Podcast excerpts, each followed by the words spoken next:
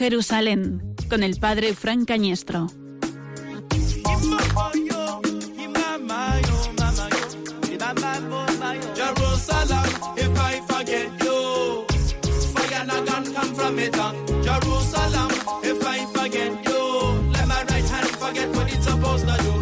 Ancient days, we will return with no delay. The bounty and the spoils on our way. We've been traveling from a state to state, and I don't understand what they say. 3,000 years with no place to be, and them want me to give up my milk and honey. Don't you see? It's not about the land or the sea, not the country, but the dwelling of His majesty. Jerusalem, if I forget you, fire not gonna come from it. Jerusalem, if I forget you, let my right hand forget what it's supposed to do.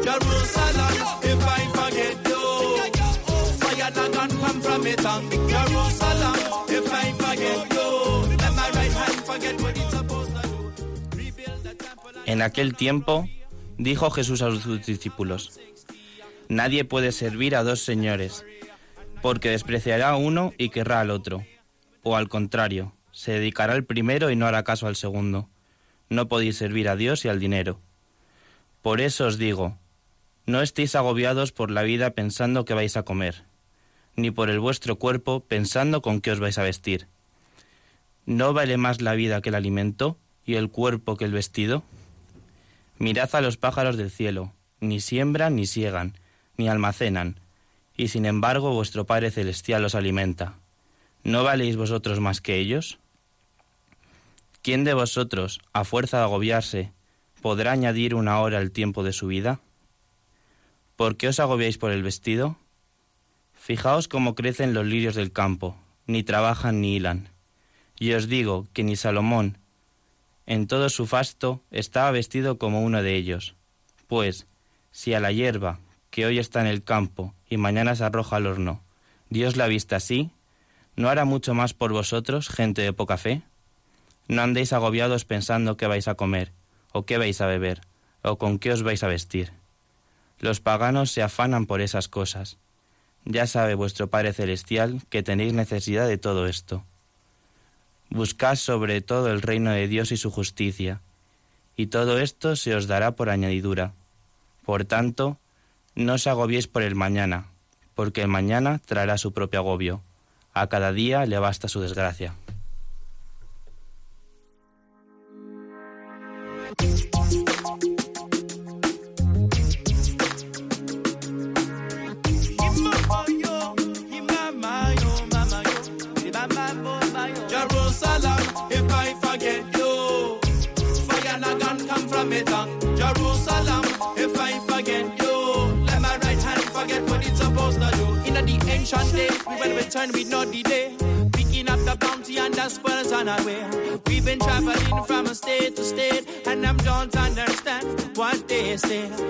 No. ¿No vale más la vida que el alimento?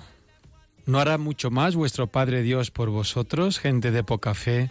No andéis agobiados pensando que vais a comer o que vais a beber o con qué os vais a vestir. En esta tarde el Señor una vez más nos invita a lanzarnos como un niño a brazos de su Padre, nos invita a lanzarnos a su providencia, a la confianza de que Él cuida de cada uno de nosotros y que también cuida de cada uno de nosotros a través de nosotros. Nos invita a ser esos brazos que proveen, que acogen, que perdonan, que acarician, que reciben a los que lo necesitan, como los brazos mismos de Dios. En esta tarde se nos invita también a nosotros a buscar el reino de Dios y su justicia y todo lo demás se nos dará por añadidura. Por tanto, no os agobiéis por el día de mañana, cada día tiene su propio agobio. Confiemos en Él, en el Dios de la providencia, en el Dios de Isaac, de Jacob, en el Dios que nos muestra a Jesucristo, en el rostro más hermoso de Dios, en el Dios que nos muestra su misericordia cada día.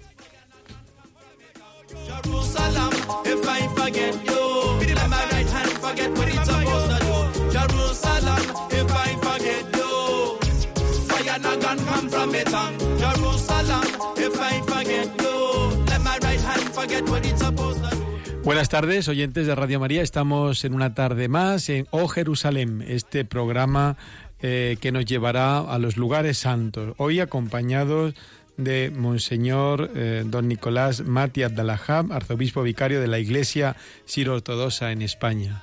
Buenas tardes, monseñor. Muy buenas tardes. Eh, bienvenido a este, a este programa. Durante una hora vamos a tratar de conocer a usted, a su iglesia, a su país de manera directa. Gracias por estar aquí. Muchísimas gracias. Al otro lado de la- del cristal de la pecera, como decimos, ahí con un cambio de look eh, nuevo, Álvaro Gutiérrez. Eh, buenas tardes, Álvaro. Buenas tardes. Y al otro lado de las ondas, pues todos ustedes, queridos oyentes de Radio María, y también los miembros de nuestro equipo, mm, Roberto Simón, Ángel Almendro, Patricia Moreno y tantos otros que hacen posible una vez más este programa.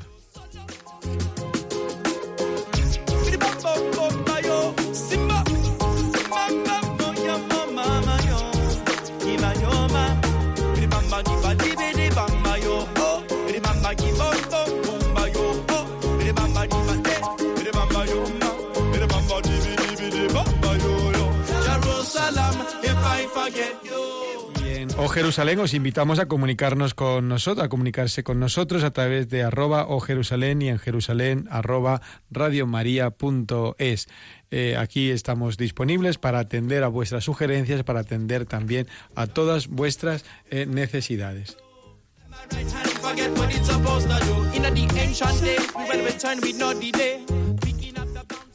Nos queremos acercar a la Tierra Santa. Nos queremos acercar a todos los oyentes en esta peregrinación espiritual a través de las ondas para conocer los lugares donde Dios se hizo hombre, ¿verdad? Y enseñó lo que nos cuentan los relatos evangélicos. Queremos acercarnos a la Tierra Santa como la peregrina Egeria, como San Francisco de Asís, San Ignacio de Loyola. También nosotros nos acercamos hoy al lugar del quinto Evangelio, una peregrinación radiofónica continua que en esa temporada nos conduce de una manera eh, monográfica algunos de los aspectos, algunos de los lugares de esa Tierra Santa, de este Oriente Medio. Hoy, en concreto, a Siria. About 60. uh, Burned in the in the sanctuary. uh, And I guess try to choke, but they couldn't choke me. But that night now, I will not fall asleep. And I'm from overseas, yes, they're trying to be free. Erase the demons out of our memory. Change your name and your identity. Afraid of the truth and a dark history. Why is everybody always chasing we? Cut off the roots of your family tree. Don't you know that's not the to? Jerusalem, if I forget you,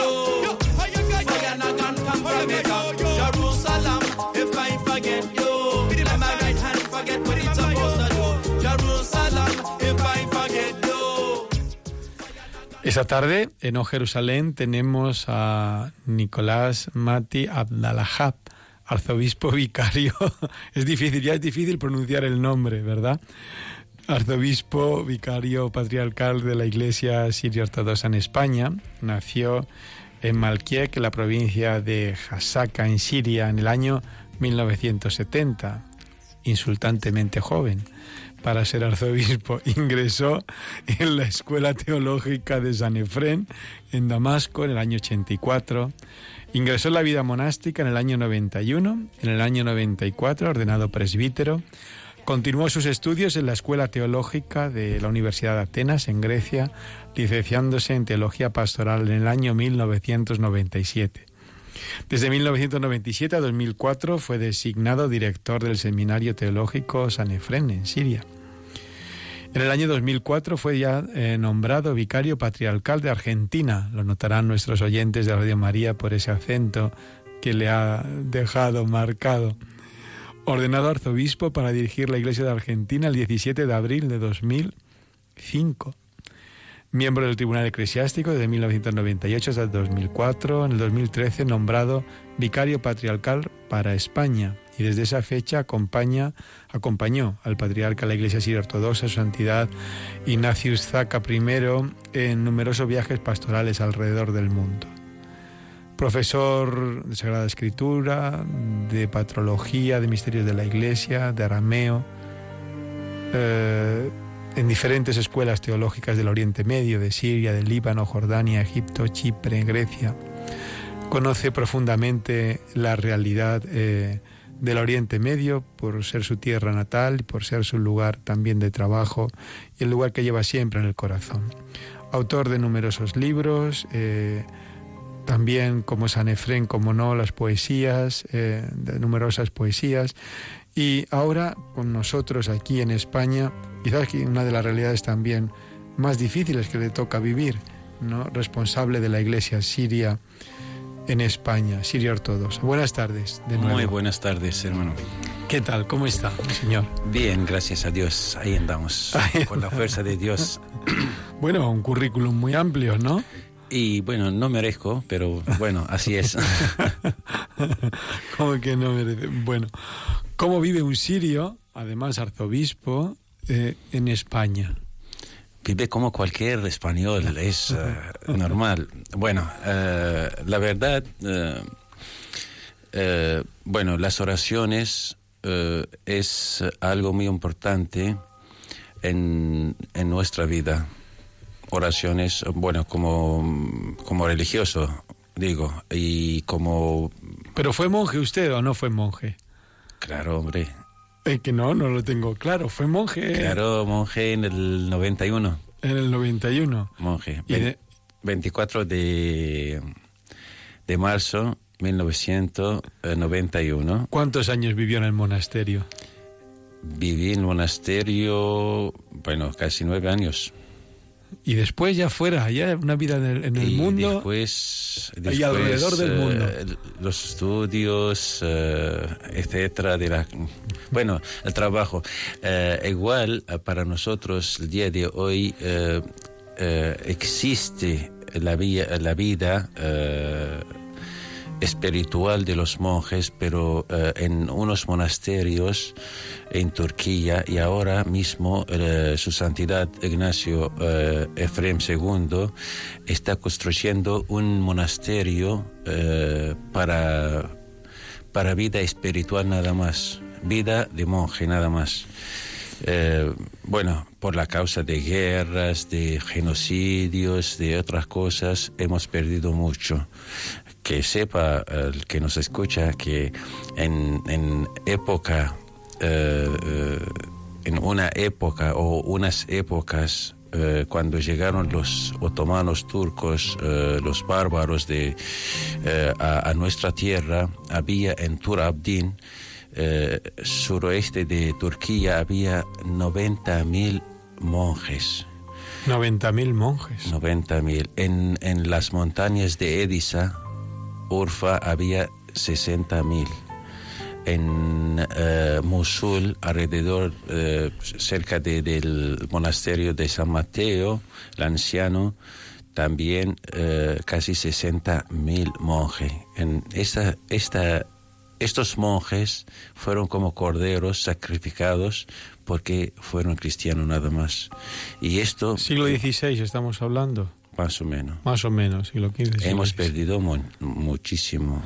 Claro, eh, lo que no saben nuestros oyentes que Siria fue uno de los lugares donde más floreció el monacato de los siglos primeros, ¿no? Yo conocí los alrededores, ya no recuerdo dónde estaba San Simeón el Estilita, que Claro. nosotros le llamamos, que todavía quedan restos de aquellos monasterios que fueron esplendorosos En- durante tanto alrededor de tiempo. Alepo, sí, lo- Alrededor de está, Alepo. está hasta el día de hoy, pero bueno, no sabemos, en la mano de, eh, de Daesh, del Estado Islámico, como dicen, no sabemos si va a quedar algo de civilización antigua de Siria o no, porque están destruyendo todo. Claro, nosotros hoy día eh, Siria nos suena conflicto, nos suena Daesh, nos suena guerra, nos suena a cristianos perseguidos, nos suena a cristianos que huyen, nos suena eh, a noticias alarmantes. Que vamos a abordarlo, vamos a abordarlo evidentemente. Nuestro programa de hoy, al contar con usted aquí, lo tiene que abordar de manera inevitable, pero también desde los orígenes la importancia de Siria, de su monacato, de su espiritualidad, de su teología, eh, pues fue muy importante, fue muy importante la historia de la Iglesia. Y no solo la historia de la iglesia, sino la, la historia del mundo también, que nació, nació en Siria. Claro, po- este- podemos decir este- la, la, la cuna del cristianismo, pues, está bien, pero la, la cuna de, la civilización, de también. la civilización, claro, Claro. estamos por por Alepo es por donde pasa el Tigris, es el río Tigris o Eh, cerca, cerca, Éufrates, sí. Tigres pasa donde nací yo. Ah, sí. Sí.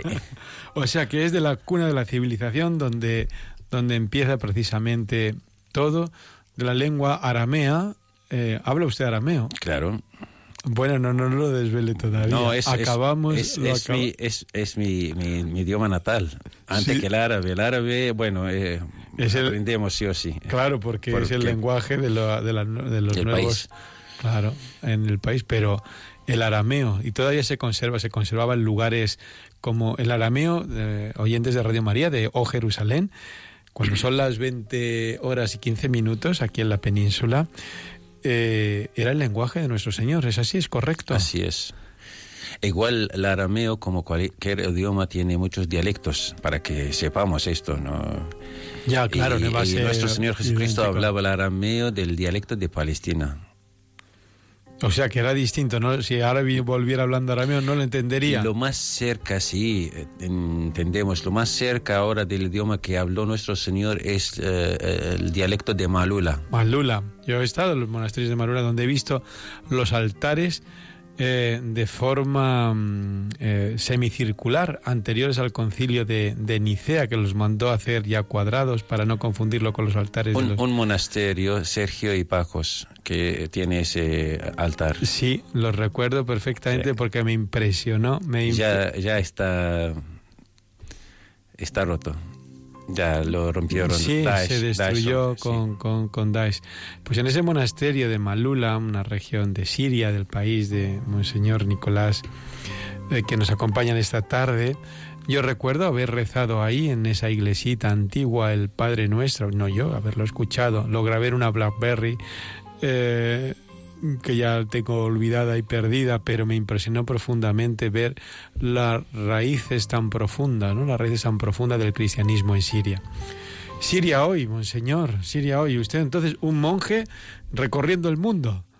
Bueno, tenemos, eh, soy como, como a ti también, mo- monje, solteros, tenemos que trabajar, tenemos que hacer nuestra, nuestra vida, porque según la iglesia, eh, nuestra iglesia, si es sacerdote, párroco, se puede casarse Sí. y queda como párroco. Yo tengo mi, mi hermano, es eh, sacerdote, casado, par- párroco, en, está en eh, eh, San Paulo, Brasil.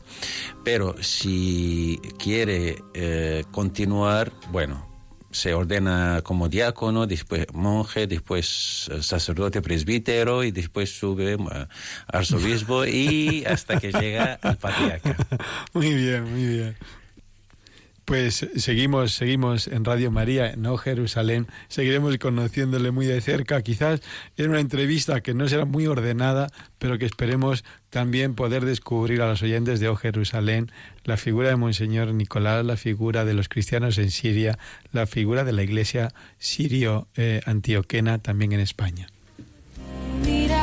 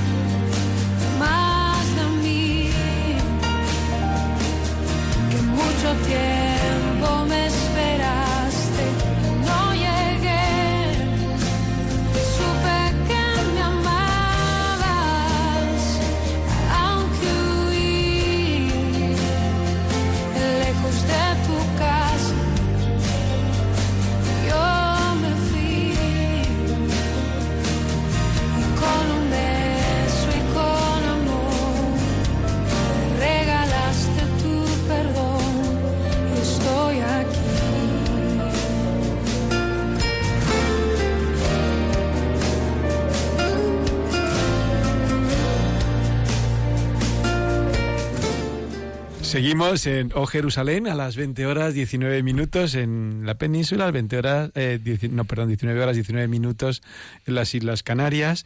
Estamos en esta tarde eh, conociendo de lleno la figura de Monseñor eh, Nicolás Lo dicen eh, Nicolás eh, Mati Abdalajá, ¿verdad? Arzobispo vicario de la Iglesia Siro-Antioquena en España. Tenemos la suerte de que nos acompaña aquí, nos va a desglosar entre su vida, su historia, también la historia de la Iglesia y de los feligreses eh, ortodoxos aquí en España. ¿Qué me, ¿Qué me decía fuera de antena, monseñor? ¿Qué me decía? Bueno, cuando, ¿por, qué, ¿por qué me está diciendo usted esto? Aquí decir de usted o, No. o de los apóstoles ¿Quién? No, es, pero- es normal. es Pero ¿quién normal. soy yo? Eh. ¿Quién soy yo para, para, para me pongas en un, un lugar tan, tan alto? No le puse yo. Soy, bueno, soy, bueno, cuando hablas conmigo tienes que, que decirme tú. Bueno, bueno, sí. a ver- a ¿Por ver. qué? Porque cuando rezamos el Padre Nuestro hablamos con nuestro Padre, ¿qué decimos? Tú eres. A nuestro Señor tú amos. Tú eres santo. Venga tu reino. Hágase tu voluntad. Y a nosotros como seres humanos, seamos mejor que nuestro Señor. Bien, bien, pues nada, yo cojo la rectificación y le llamaré de tú. A partir de ahora mismo le diré de tú. A ver, ¿cuál, ¿cuál ha sido su misión más difícil de arzobispo que ha tenido? A ver, ha estado en Argentina cuántos años? Diez años, nada más. Diez años. Y aquí lleva cuatro. Casi tres, tres y medio. Tres dos, y medio. Dos, dos y medio, Dos- tres. dos y medio, tres. sí. Dos y medio, tres. ¿Cuál ha sido la, la misión más difícil que le ha sido encomendada? Mira, la, que se pueda decir en antena, claro. Sí, la vida, la vida es siempre, no, no hay nada fácil en la vida y nada difícil tampoco, porque cuando tenemos la, la esperanza y la fe eh, y tenemos nuestro Señor en nuestra meta, ya no, no, no hay nada eh, imposible. Todo es posible porque estamos en la mano del Señor. Eh, como seres humanos a muchas veces vemos que hay muchas dificultades. Hay, hay eh, trampas del diablo frente a nosotros, pero, o delante de nosotros. Pero esto todo no es nada cuando conocemos al Señor verdaderamente. Sí hay muertes de, de- queridos, amados nuestros, pero esto no significa muerte final. Cuando eh, algo no, sal- no saldrá bien, tenemos que luchar porque esta lucha es contra nuestro enemigo, el diablo, porque él siempre quiere alejarnos de nuestro Señor.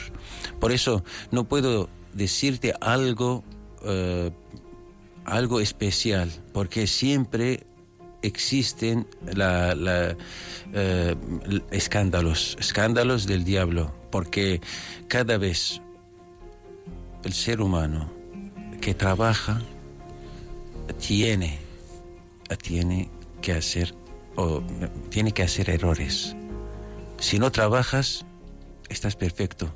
No, no vas a hacer cualquier error. Pero mientras estás trabajando, seguramente vas a tener muchas, muchos errores. Pero siempre tenemos la prudencia y la sabiduría que nos dio el Señor para corregirnos nosotros mismos de los errores que hemos metido antes. Muy bien. ¿Cómo vive una iglesia eh, sirio-ortodoxa en Madrid? ¿Cuántos, ¿Cuántas familias hay en Madrid o en España? ¿Cómo podemos hablar? Y por ahora eh, no tenemos eh, un, un número para España totalmente, pero tenemos casi 70 familias, eh, eh, entre ellos 15 familias refugiados. El 15 re- familias de refugiados. refugiados, el resto eh, inmigrantes desde muchos, muchísimos años. De muchos años. El- la, la vida que, que vivimos nosotros, vivimos una familia cristiana, no como ortodoxo, ni católico, ni otra confesión. Somos una familia cristiana, porque eh, hablo de mí mismo, mm, a mí me gusta me gusta que, volvemos a nuestro Señor. Sí, desde el principio había, antes que dividía la iglesia, todo, había ritos diferentes. No había problema entre los ritos, que haga cada uno según lo que quiera. Pero eh, para vivir de nombres diferentes, eso es el dolor que estamos lanzando al Señor con nuestras flechas o clavos. Todos los días estamos clavando al Señor sin sabernos. Cuando digo soy ortodoxo, soy católico, soy fulano, soy fulano, ¿quién somos nosotros? Si David, David, al que escribió sus salmos, dice, no soy más que un gusano. Entonces, nosotros, ¿qué, qué, qué somos? San Juan Bautista, el que, que dio testimonio al Señor sobre él, dijo, soy, soy, eh, eh, no, no llego a correa de su sandalia. Entonces, nosotros, ¿a dónde llegaremos? ¿O a dónde podemos llegar? Sí, Gracias por ese, por ese llamamiento a, lo- a la unidad de lo esencial.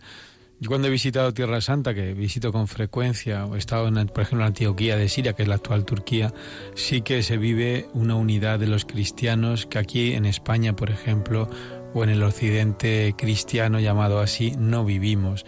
Pero lo que es en, lo- en lo- en el Oriente Medio sí que hay esa, esa complicidad de lo, de lo esencial. ¿no? Yo he celebrado con armenios eh, en Siria, en, en Alepo, en Damasco, eh, con caldeos, hemos tenido encuentros con todos los cristianos del Oriente Medio y viviendo, es verdad, una vez en un rito, otra vez en otro rito, una vez en un rito que nos es más familiar a los latinos, otra vez que nos es menos familiar, pero siempre en cristiano, siempre en esa clave. Y, y ese, ese llamamiento que, que tú nos haces es, es cierto, a veces aquí se desfigura lo que es en esta preponderancia católica y a veces en esta falta de sensibilidad por lo que es este, este ecumenismo, vivir en este ecumenismo. ¿verdad? Claro, no es que, que hablamos del econ- e- Ecumenismo. y eh, solo eh, cuando reunimos y después cada uno en su casa y, Y se olvida. se olvida. Claro, porque la iglesia sirio, sirio-antioquena, de la que tú presides, eh, no tiene iglesia, el templo todavía, ¿no? Todavía. Eh, sí, iglesia, eh, bueno, Templo, quiero templo, decir. templo no tenemos, ¿no? Templo. gracias a la iglesia católica aquí en España y especialmente la, el, el cardenal Osoro. Osoro, mm, Sí. que, que permitió y la parroquia eh, de Nuestra Señora de Concepción, el padre Boya. José Aurelio, el padre eh, Manuel González, que, que, nos, que me ayudaron mucho para continuar eh, eh, y unir a mi rebaño que están aquí en su iglesia. O sea que entre las necesidades de la iglesia sirio-antioquena está un templo, en lugar de un templo, la necesidad de un templo, la necesidad de unas instalaciones que hasta ahora están cedidas, es verdad. sí, por la, esta ver- la iglesia. verdad, eh, Por esta he tocando, he tocando mu- mu- muchos, muchas puertas, pero no encontré nada. Eh, aunque hay conozco y muchos amigos sa- saben también que hay iglesias, hay monasterios que, o edificios que son abandonados. Pero eh, el día que acercar, acercar para preguntar, eh, bueno, piden mucho dinero y eso es el problema. Esto se lo vamos a confiar, no la petición de dinero, pero sí la petición de oraciones a nuestros oyentes en Radio María para que oren, para que también eh, los sirios los sirios puedan tener un lugar de, de oración, un lugar de culto, un lugar de alabanza. Luego los, los eh, ya entraremos más en detalle en lo que es en la realidad de, de la Siria actual, pero también los, eh, las familias cristianas sirias tienen también necesidades concretas. Alguna vez lo hemos hablado fuera de antena. Sí. También hay que decirlo, está, no porque lo vayamos a recoger aquí, pero para que también los oyentes de, de nuestro programa de O Jerusalén en esta tarde, al acercarnos el rostro de la iglesia siria, que es una iglesia pues en el exilio, ¿no? Sí, sí, el día de hoy sí estamos eh, casi derramados en todo el mundo. En el- claro, porque están desde, eso ha dicho antes Sao Paulo, de una de las grandes metrópolis del mundo, Sao Paulo, Argentina. eh, ¿Dónde más? Estados Unidos, me imagino que también. Tenemos en todo el mundo, tenemos, eh, bueno, América, eh, América cuando decimos norte y eh, sur, Sur. eh, Australia, eh, Europa eh, y hasta India, Hasta India. hasta India. En India tenemos casi 4 millones. Pero ya son de la India, no son exiliados. La, la mitad son, la mitad sí son de Urfa. Sí, de son los de cristianos. Urfa. Sí, sí, se fueron en el eh, quinto siglo casi y quedaron ahí. Quedaron ahí. Y hasta su, sus rostros parece al... Ya son morenos. Sí, eso es, es moreno, pero, Pero pero no de, de los indios. Ah, ya, ya. Una iglesia, eh, oyentes de O Jerusalén en esta tarde, una iglesia que estamos eh, tocando hoy, que conoce la persecución desde los primeros siglos hasta el día de hoy, que vive fuera de lo que, del lugar de donde nace, fuera de Siria, fuera de Antioquía, fuera de la región en la que, que la vio nacer y que también enriquece con su presencia, eh, una presencia martirial, hay que decirlo, eh, la realidad ¿no? del, del cuerpo de Cristo, del cuerpo de Cristo hoy. Pues vamos a seguir, vamos a seguir eh, conociéndole. A continuación, vamos a tener una breve pausa musical.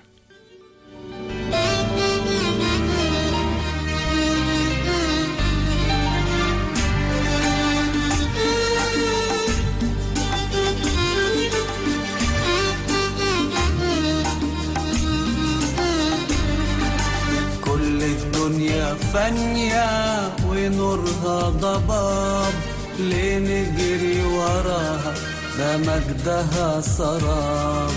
كل الدنيا فانية ونورها ضباب ليه نجري وراها ده مجدها سراب. كل شيء باطل من غيرك يا يسوع. كل شيء ضايع من غيرك يا يسوع. كل شيء باطل من غيرك يا يسوع. كل شيء ضايع من غيرك يا يسوع. من غيرك يا يسوع.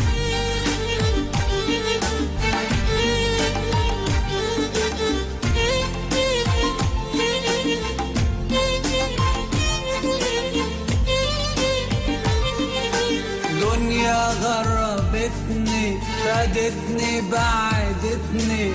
دنيا غربتني خدتني بعدتني.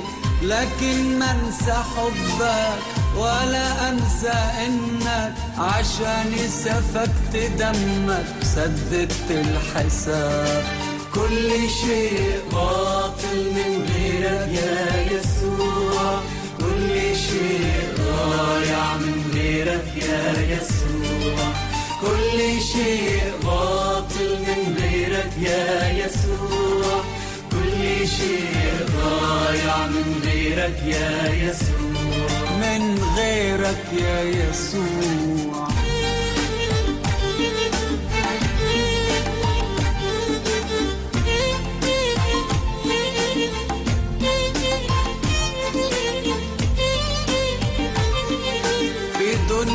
دنيتي بقاسي من أهلي وناسي في دنيتي بقاسي من أهلي وناسي ما فيش غيرك يسوع Estamos en O Jerusalén, en, en Radio María. Una singladura más de este programa esta tarde con Monseñor Nicolás, eh, responsable de la iglesia Siro Antioquena en España. Iba a decir en Madrid, pero no. Y estábamos escuchando, ¿qué era lo que estaba sonando aquí, Monseñor? No, era un- una oración para nuestro Señor Jesucristo. Ah, ¿sí? Sin ti no tenemos vida, oh, oh Jesucristo. Es en árabe, Sí, en árabe. sí en, en dialecto de Egipto también. Los, los cristianos del Oriente Medio rezan en árabe. Eh, mira, eh, depende. Nosotros, por ejemplo, eh, rezamos en arameo. El, nuestro idioma más importante es el arameo en la misa. Y después depende de cada país que estamos. Por ejemplo, lo que viven en países árabes arameo y árabe. Lo que viven en Turquía, por ejemplo, Sí. arameo turco. Y ahora en Europa, cada país depende. Aquí, por ejemplo, cuatro, en cuatro idiomas: arameo, árabe, español eh, y armenio también. Y armenio también. Sí, porque tenemos eh, unos feligreses de eh, armenios de Siria y bueno, están con nosotros también, están cantando en arame- armenio. ¿Y el armenio y el arameo se entienden? Bueno, Los feligreses entienden el arameo y el armenio. y bueno, algunos sí. eh, Los que son, claro, claro, armenos. sí. Eh, yo personalmente no entiendo armenio, o no- unas palabras nada más. Ah, y el árabe sí, claro. El árabe sí. El árabe lo entendéis todos. Claro. Eso es importante porque para nu- nuestro nuestro occidente el árabe suena solo, ¿no? Como la- es la lengua, es verdad, del Islam, pero también es la lengua en la que rezan los cristianos. Hasta el décimo siglo el arameo fue el eh, idioma más, más importante en el, en el mundo casi. Y después eh, empezaron, empezó la lengua árabe en nuestra zona y se, se, se fue. Se Sí. fue con, eh, quedó en la iglesia, en los monasterios y en los pueblos de, de, de montañas porque estaban matando, matándonos. Un genocidio, genocidio tras de genocidio. Es tremendo y no cesa. Esto, ¿Por qué esto en el Oriente Medio? Eh, donde hay ignorancia, ignoran- ignorancia eh, y no sé, no, no puedo, no puedo decir por qué eh, eh, son muchos motivos, pero me parece unas personas o un grupo tan grande que, que, que anda detrás de un Dios tan sangrado eh, y no puede defenderse, tiene que matar a la gente para defenderle.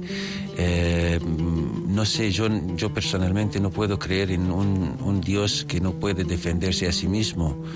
Eh, nuestro Señor nos enseñó el amor, amar.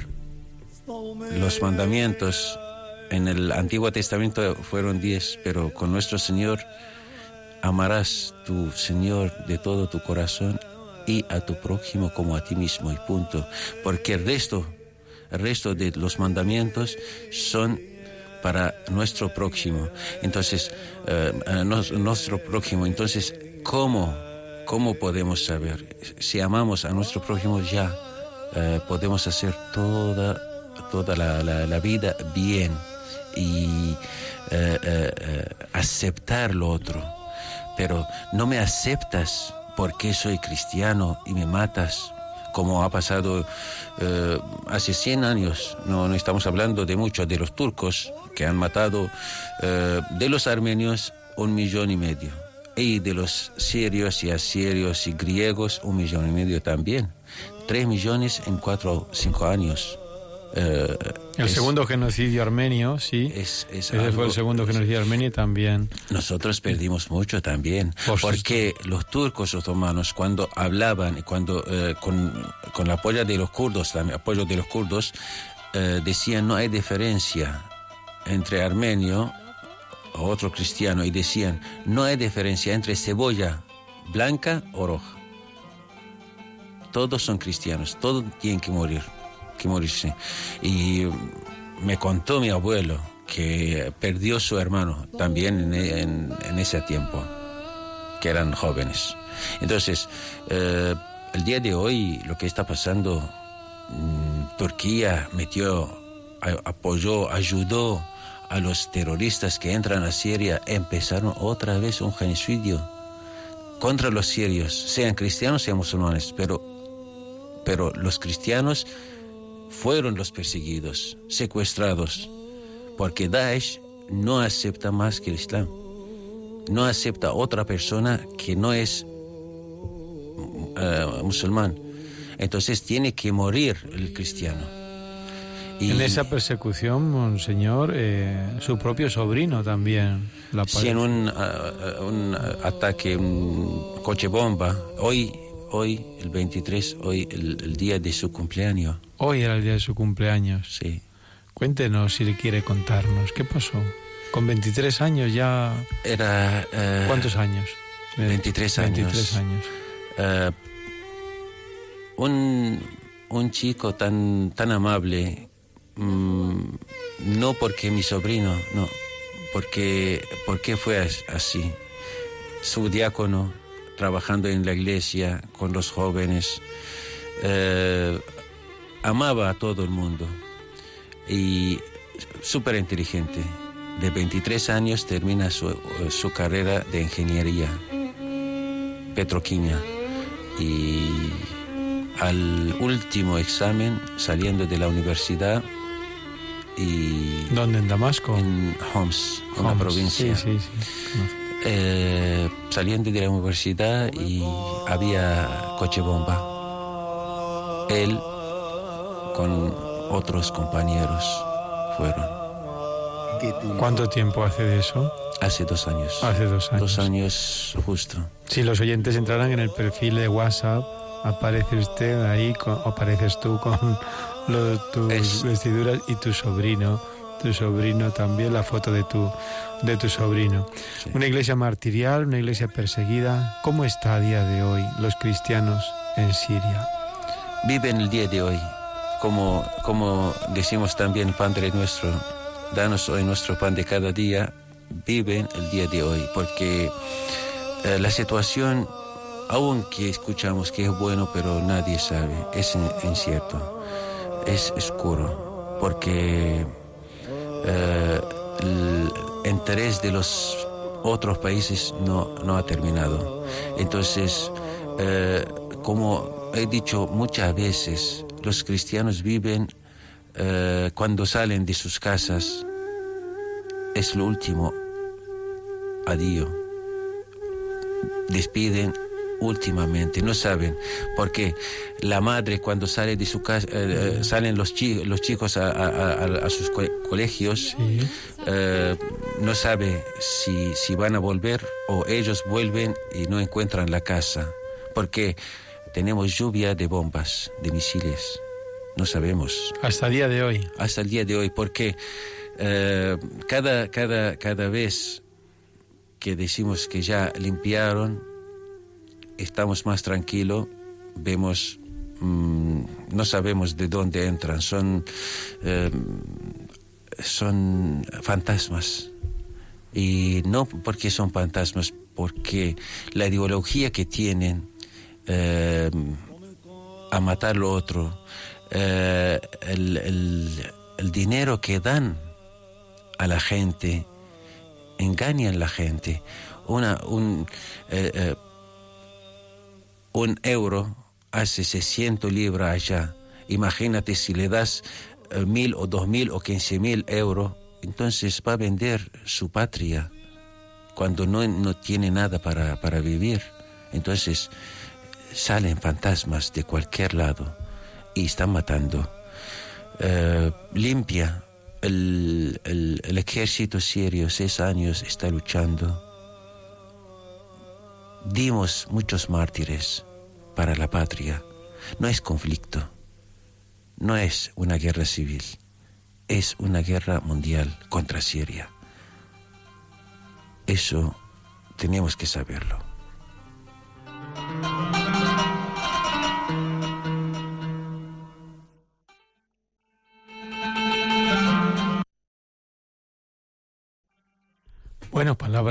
Fuertes, palabras eh, duras a día de hoy. ¿Cuántos cristianos habrán salido en estos, en estos últimos años de Siria?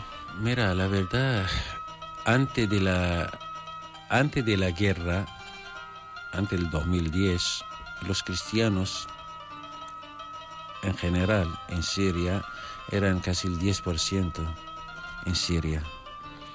Al día de hoy no salen 6 o menos. 6% o Hoy, menos. a día de hoy, mm, 6% de cristianos nada más. o menos. Aún, aún no tenemos eh, eh, número exacto, pero, pero lo que vemos, porque hay, hay eh, pueblos, ciudades que, que ya están vacías.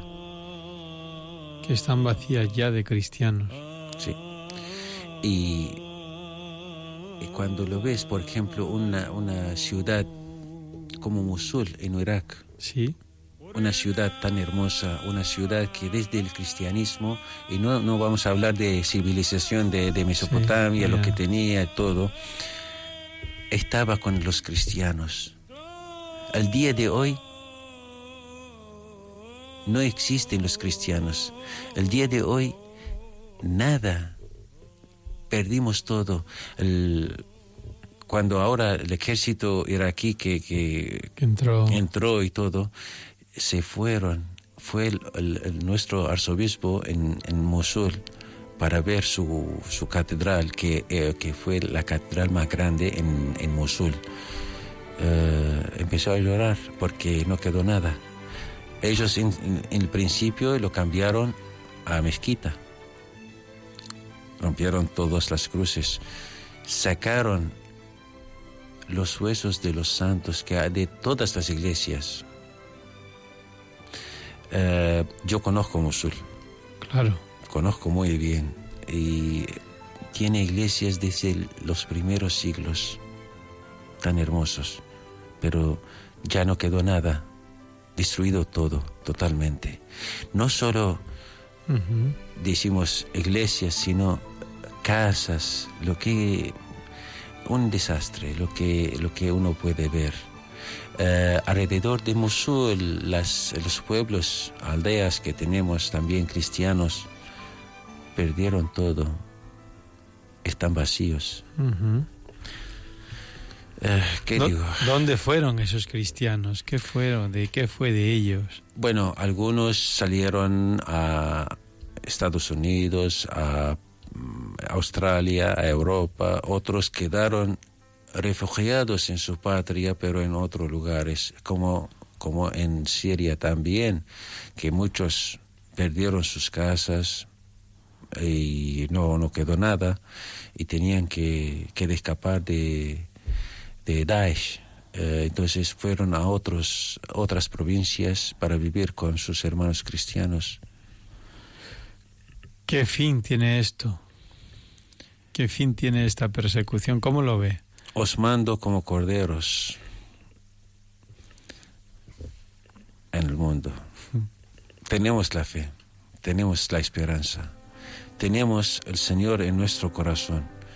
Eh, ya sabemos, no hay descanso en esta vida, pero viven en paz, viven en paz. Y este paz, paz interior, no es lo que eh, nosotros vivimos aquí ahora mismo. Tenemos paz exterior, no. La paz interior es lo más importante.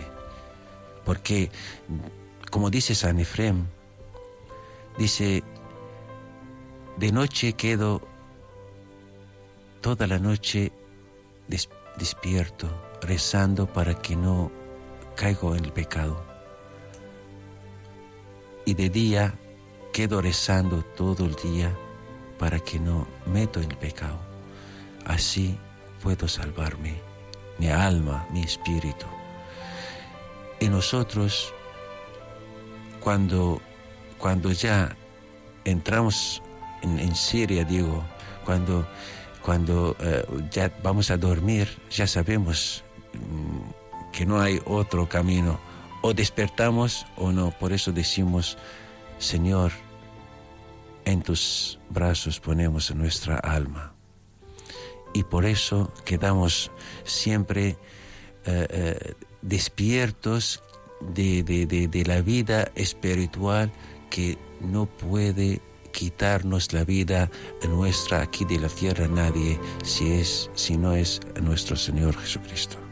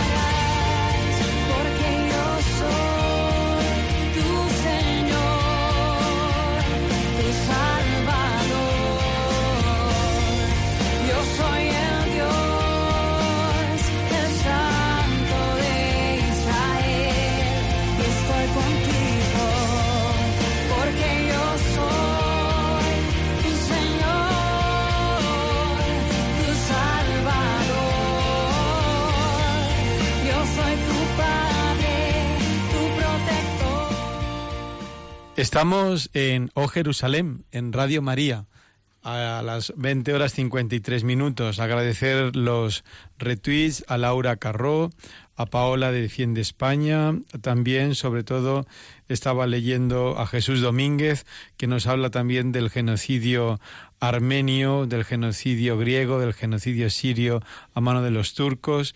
Estaba leyendo también, como no, a Julita Gordo, que está al otro lado de las ondas, ya recuperándose, a los alumnos de cuarto de la ESO, de Divina Pastora, a otros tantos y tantos oyentes que nos han puesto sus mensajes, eh, que en ese tiempo de, de- pausa musical, de esa canción tan preciosa del martirio actual, eh, pues he podido consultar. Monseñor, estamos esta tarde con Monseñor Nicolás eh, Mati arzobispo de la Iglesia Siro-Antioquena, Siro-Ortodoxa para España. Estamos acabando esta entrevista. Eh, nos ha traído la realidad de los cristianos en el exilio, los cristianos perseguidos de toda Siria, el martirio actual de los cristianos en el Oriente Medio a manos del Daesh.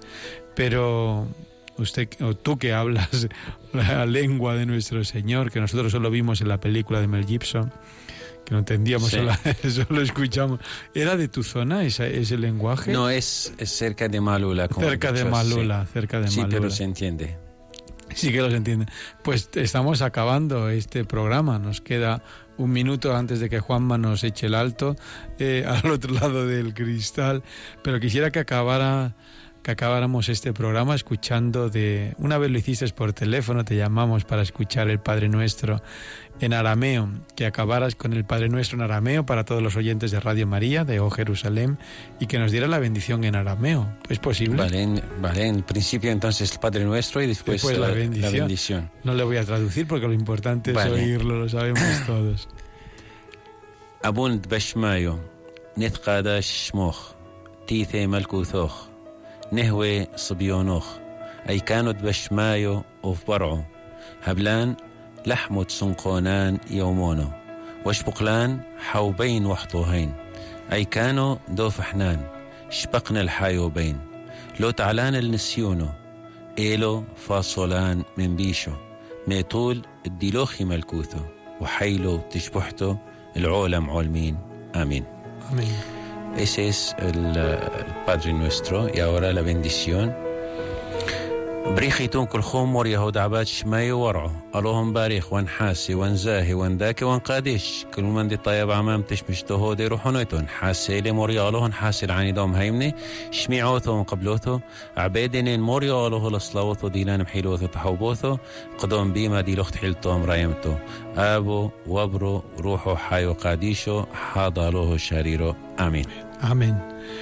Gracias, Monseñor, por estar esta tarde aquí con nosotros, con todos los oyentes de Radio María. Muchas gracias. Gracias a vosotros, Dios os bendiga a todos. Muchas gracias e igualmente gracias a los que están al otro lado, han hecho posible este, este programa. Álvaro, Juan Manuel, todo el equipo técnico, todo el equipo de O Jerusalén. Gracias a ustedes por estar al otro lado de las ondas. Que Dios les bendiga siempre.